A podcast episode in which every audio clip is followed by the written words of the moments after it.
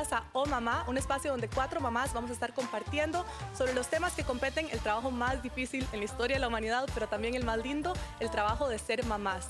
Hoy en particular vamos a estar hablando sobre los famosos berrinches, pataletas, rabietas, no sé cómo les llaman en sus países. Todas hemos oído esa palabra fea que oímos mala crianza y no queremos que nadie le diga así a nuestros hijos, pero ¿será que eso es o será que tenemos que cambiar el chip y la forma en la cual vemos esos berrinches? No se lo pierdan hoy en Oh Mamá. Mamá.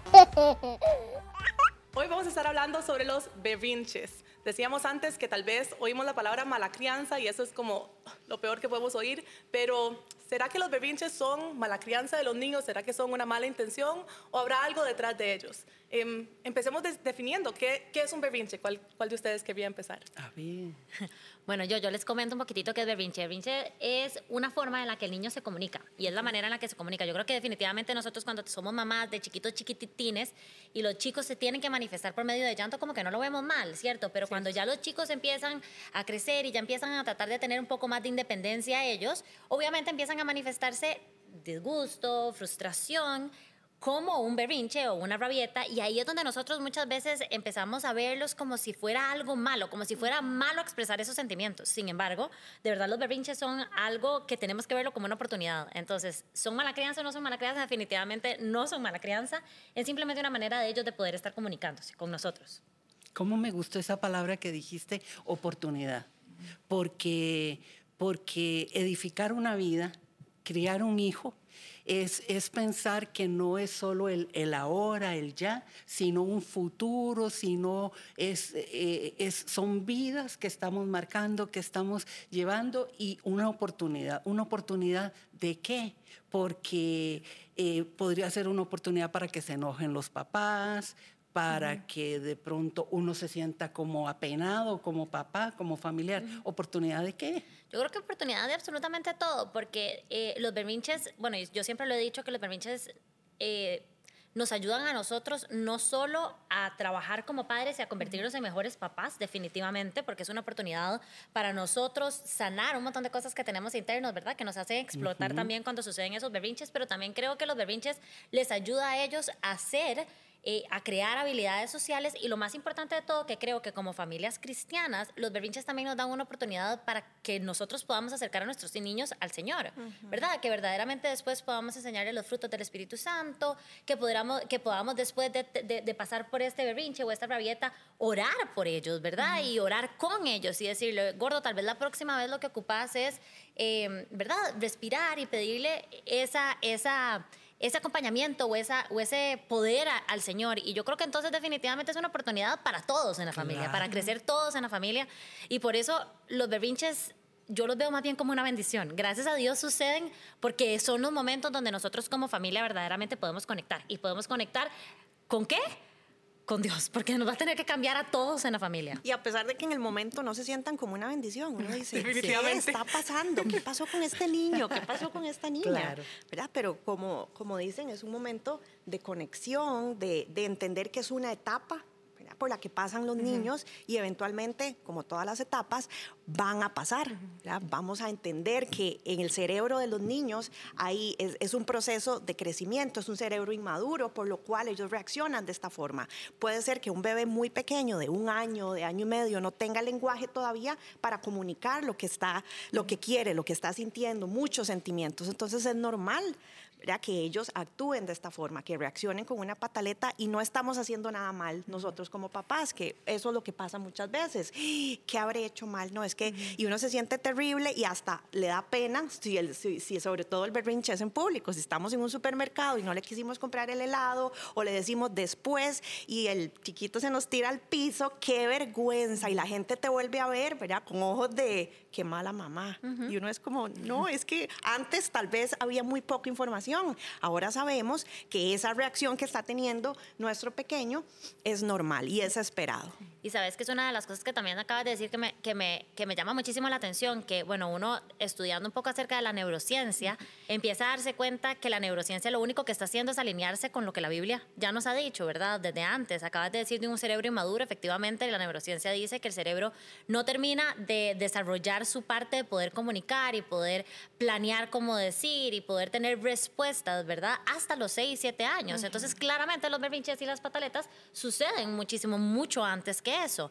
Eh, y la Biblia lo que nos está diciendo es acompañarlos en amor, acompañarlos, eh, conectar con ellos. Hay un pasaje en la Biblia que habla que hay que instruir a los niños desde chiquitinos, ¿verdad? Desde chicos.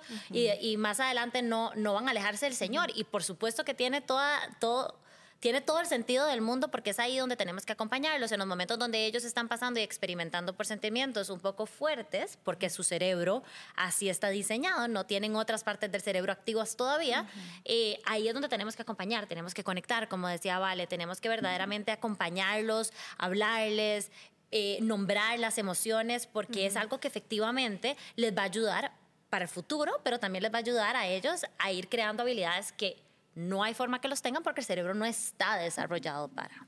Sí, eh, muchas veces se nos olvida que un niño no es un adulto en miniatura. Y que está aprendiendo a interactuar, a conocerse. Es más, eh, como adulta, como consejera por tantos años, me ha tocado encontrar personas que ni siquiera pueden definir que se sienten tristes, que se sienten enojadas, que se sienten frustradas. ¿Por qué? Porque hay como, como eh, una ausencia de enseñarnos, de, de, de, validar nuestras emociones y enseñarnos a reconocer las emociones.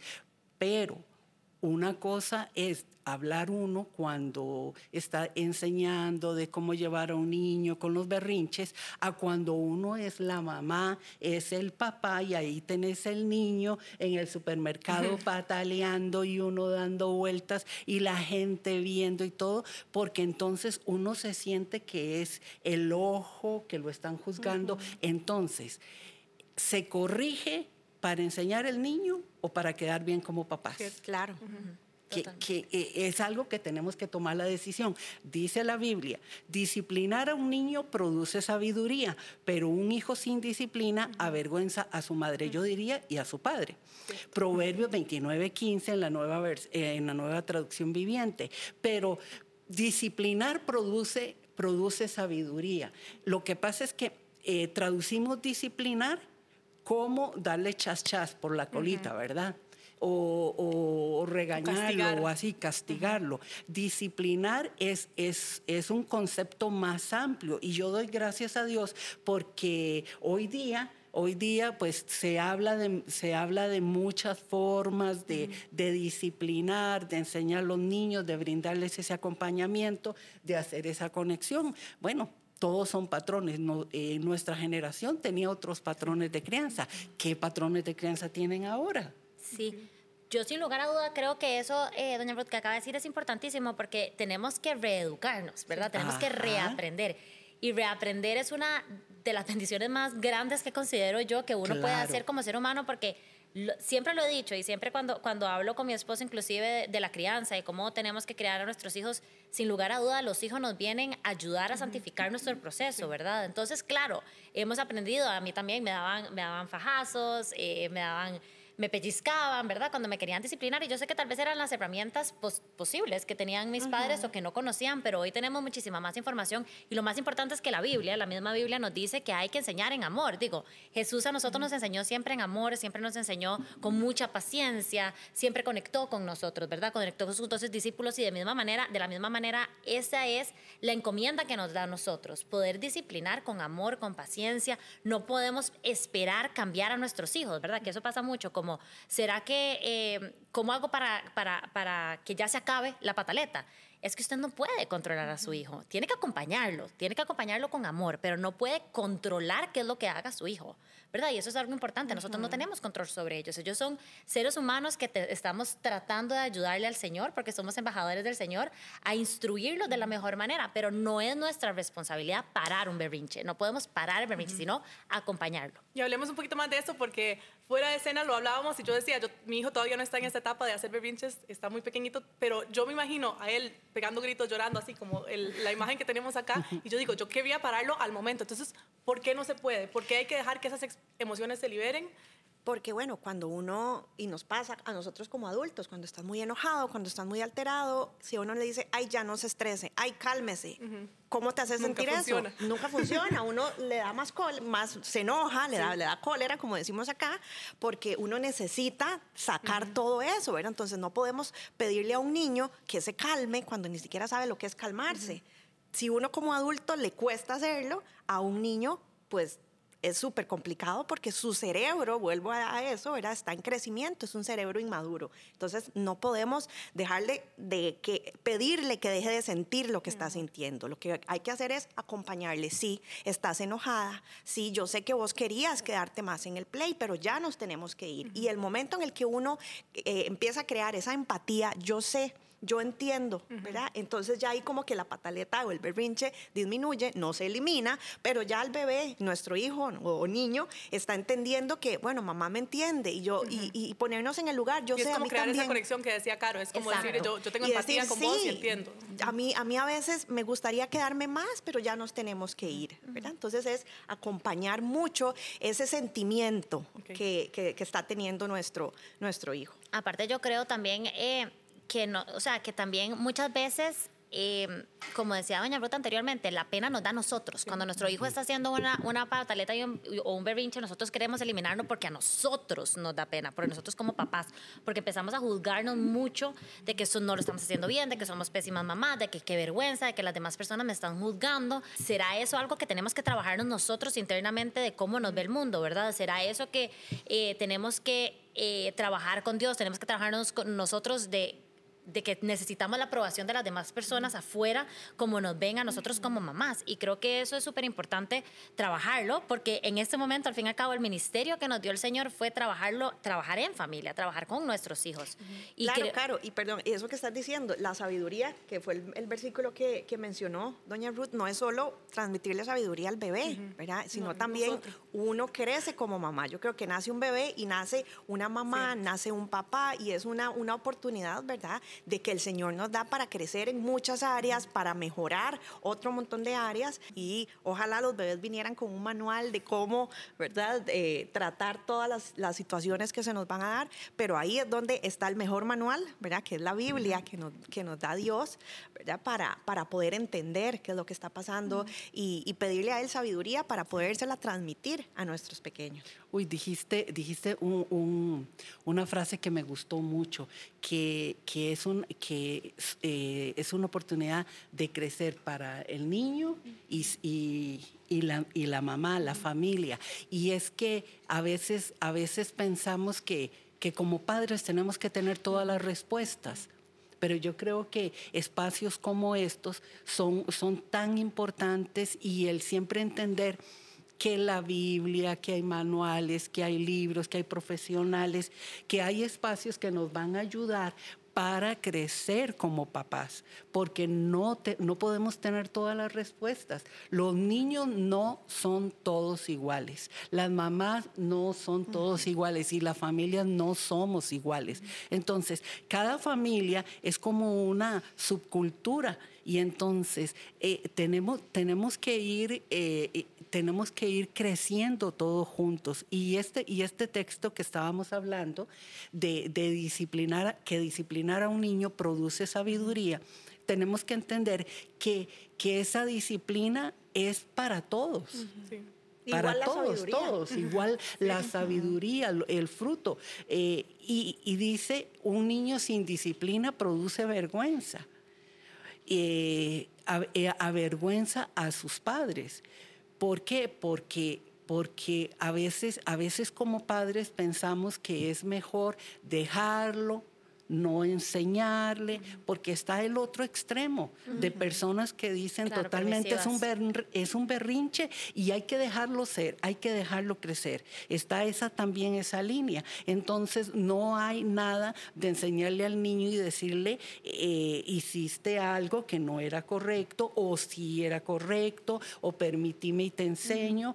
Eh, eh, hay, hay todos los espacios son espacios para crecer mí me encanta porque doña Ruth eh, en, este, en este versículo habló de disciplinar y si nos vamos al, griego disciplinar significa enseñar, ¿verdad? Entonces muchas veces nosotros cuando nos o pensamos disciplinar, especialmente porque en nuestro antepasado eh, a mí me pegaban, a mí me pellizcaban, ¿verdad? Me gritaban, eh, pensamos que se enseña de esa manera, sin embargo esa no es la manera en la que nos enseña ni Jesús, nunca, Dios no nos enseña de esa manera, nos enseña en amor, entonces sí es importante entender de que cuando nos están diciendo que tenemos que disciplinar a nuestros niños es que tenemos que entender que ellos necesitan que alguien les enseñe, ¿verdad? Que alguien eh, sea esa guía y nosotros tenemos esa responsabilidad porque el Señor nos dio a nosotros la responsabilidad de ser mamás y papás. Entonces, claro que hay que poner límites. Límites es un amor, ¿verdad? Límites. No podemos permitir de que ellos hagan todo lo que quieran o ser permisivos o eh, quedémonos, está bien, 10 minutos más aquí en, en el, en el súper porque no quiero que hagan más berrinche. Jamás. Eso no es lo que nos dice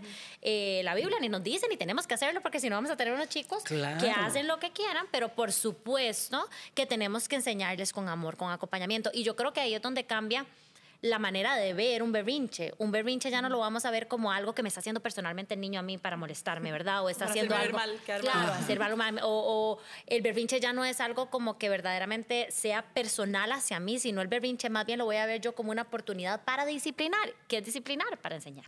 Para enseñar algo que mi hijo, como lo había dicho Vale anteriormente, claramente no tiene las habilidades porque tiene un cerebro inmaduro y es mi responsabilidad como padre poder darles las herramientas correctas. Bueno, y tal vez tenemos gente que nos está viendo o oyendo que dice, mm, mentira, están siendo demasiado suaves ellas diciendo que el chiquito tiene el cerebro no desarrollado. Entonces hablemos un poquito de la parte científica, el cerebro reptiliano, la corteza prefrontal. Eh, no sé si alguna de las teachers nos puede contar un poquito de eso. ¿Qué es lo que está pasando en el cerebro del niño y por qué científicamente no lo está haciendo para hacernos quedar mal, no lo está haciendo para...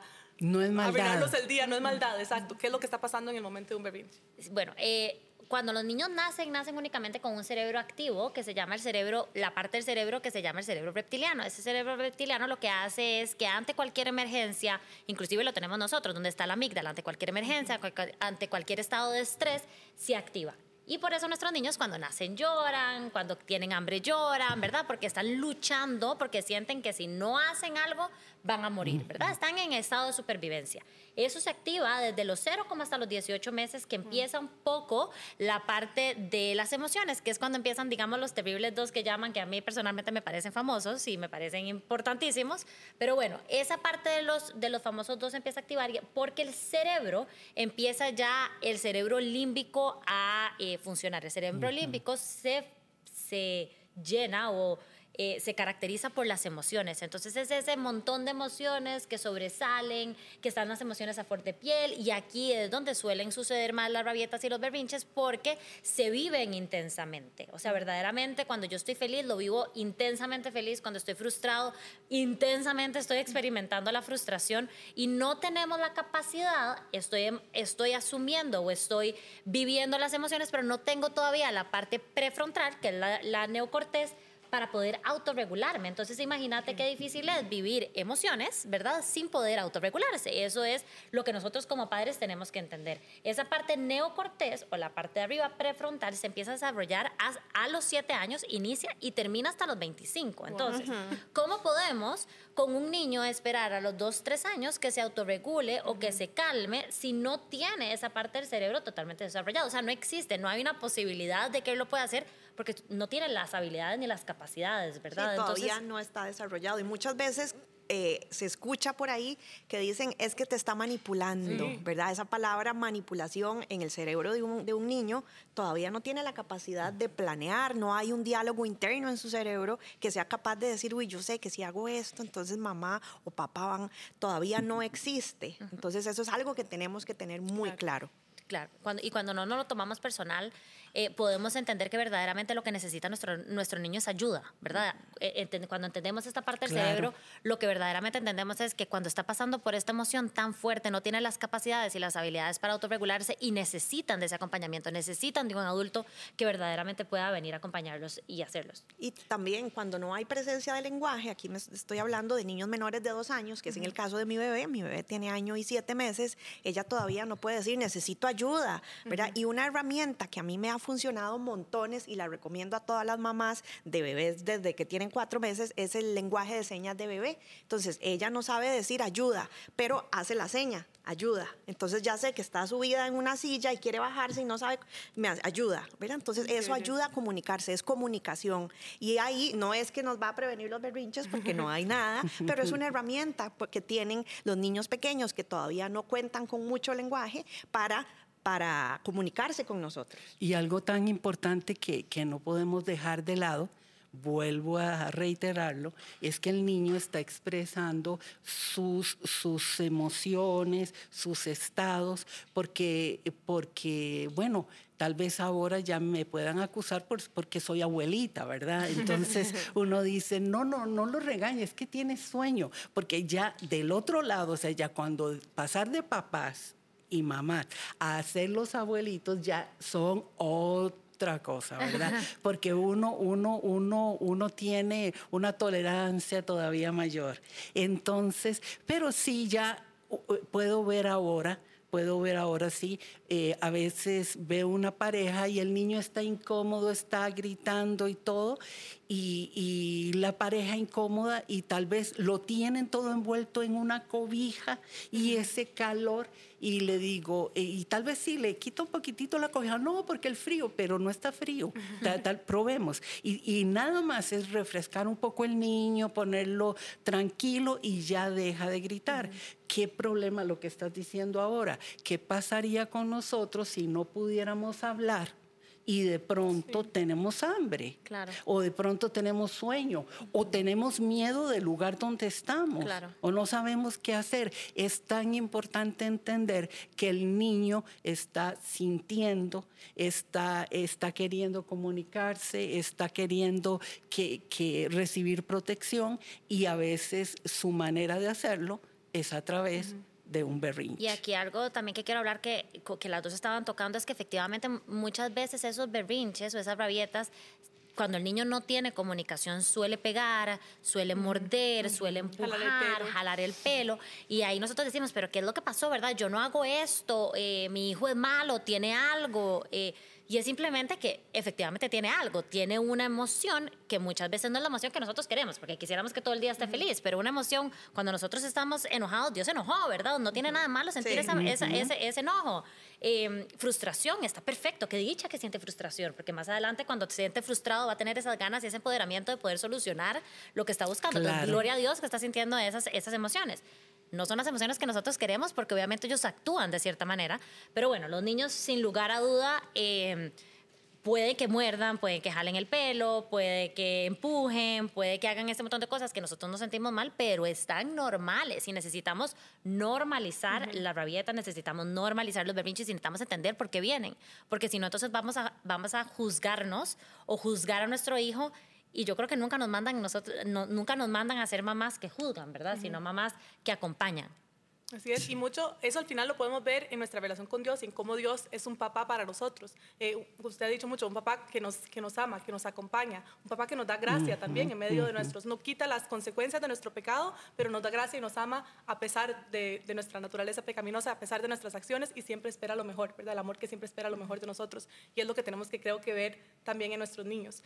Quiero hablar un poco, hablamos de la, la oportunidad que es un berrinche para aprendizaje. Eh, usted lo mencionó muy rápido, pero tal vez lo podemos tocar más en cómo podemos hacer de ese un momento enseñable pero después del berrinche. O sea, en el momento donde están las emociones al máximo, no podemos ahí decirle, eh, no, que te calmaste, ¿qué podemos hacer la próxima? Eh, pero sí, tal vez cuando ya se tranquilizó el bebé o el niño, eh, podemos aprovechar y darle las herramientas a decir, bueno, te estabas sintiendo así, ¿qué podemos hacer? Y esas son herramientas que tal vez desde, desde niños van a poder tener el resto de sus vidas para aprender a no solo identificar sus emociones, que nosotros tenemos que, por cierto, reaprender que no hay emociones malas, porque lo creemos, pero sí, hasta Dios se enojó, airados y no pequéis, hasta la Biblia vemos que, hay momentos para llorar, para reír, y eso está bien, y tenemos que darle esas herramientas a nuestros hijos y cambiar el chip mental nosotros, em, pero también eh, en, ellos cómo les enseñamos a identificar emociones y a superarlas, a expresarlas de una manera sana. Em, entonces, ¿por qué es que no puedo decirles qué aprendimos o tratar de disciplinar o enseñar durante el berrinche?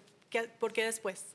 Ok, Yo creo que eh, definitivamente el cerebro no está listo cuando nosotros estamos en un berrinche, especialmente con un niño que tiene una inmadurez todavía en el cerebro, pues no está totalmente listo para acompañar. Sin embargo, sí creo que durante el berrinche eh, uno puede nombrar la emoción. creo que decirle, estás enojado, sí, en el momento, sí. sí. estás triste, sí, para que, vaya el bebé interiorizando, nuestro niño pequeño vaya entendiendo que, ok, eso está, estoy sintiendo Y aún antes de que sean, em, de que hablen. Total, total. Totalmente, sí se puede. Yo sí creo que en el momento que estás en el berrinche puedes nombrar la emoción. Creo que validar la emoción, poder ponerse en los zapatos de ellos, que ellos vayan entendiendo. Inclusive les estás enseñando ahí empatía. ¿Cuánto, falta, cuánto, ocupa el mundo empatía en este momento, verdad?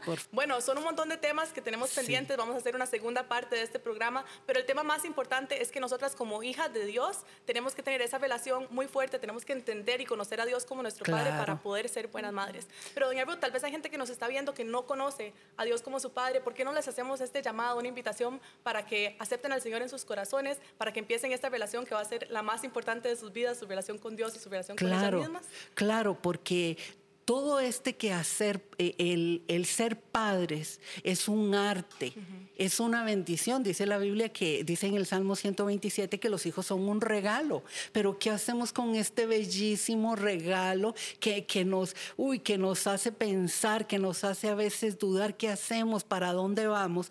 Y entonces recuerdo lo que dice en Santiago 1.5, si necesita sabiduría, pídasela a Dios que es generoso. Y, él se la dará. Amén. y él se la dará no reprenderá por pedirla pero para esa sabiduría necesitamos tener una cercanía con Dios, el tomar un espacio, mamá, necesitas eh, tomar un espacio para vos cada día y, conectarte con, con ese Dios que te ama, con ese Dios Padre. ¿Y cómo empezamos ese caminar? Número uno, es decirle a Jesús, perdóname, porque todos hemos fallado, todos hemos cometido errores y horrores.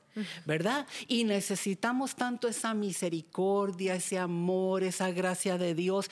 Y el tiempo de oración, ese tiempo de compartir con Dios, es un tiempo donde venimos y un tiempo catártico, donde le decimos al Señor, Señor, eh, siento esto, necesito tu ayuda, pero todo inicia en la cruz. Así es que ahí donde estás, yo te voy a pedir que ahí donde estás simplemente repitas esta oración conmigo. ¿Te parece? Dios, he escuchado que como madre he recibido una gran bendición, pero necesito tu ayuda.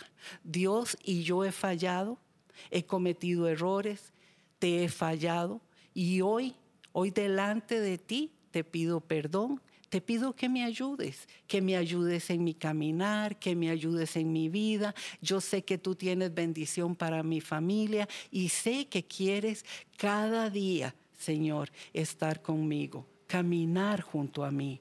Hoy yo te entrego mi vida, te entrego mi corazón, te entrego mi familia, mi casa, mis hijos. Sé conmigo y sé el Señor de mi vida. Amén. Amén. Y ahí está tu papá, que te abraza y te entiende. Muchísimas gracias. Si usted hizo esta oración por primera vez, visite enlace.org barra inclinada una nueva vida y lo invitamos a que se conecte con una iglesia cercana, que vaya a una comunidad local y empiece a crecer en su caminar con el Señor. Esto ha sido Berrinches parte 1. No se pierdan la segunda parte en este programa Oh Mamá. Oh, mamá.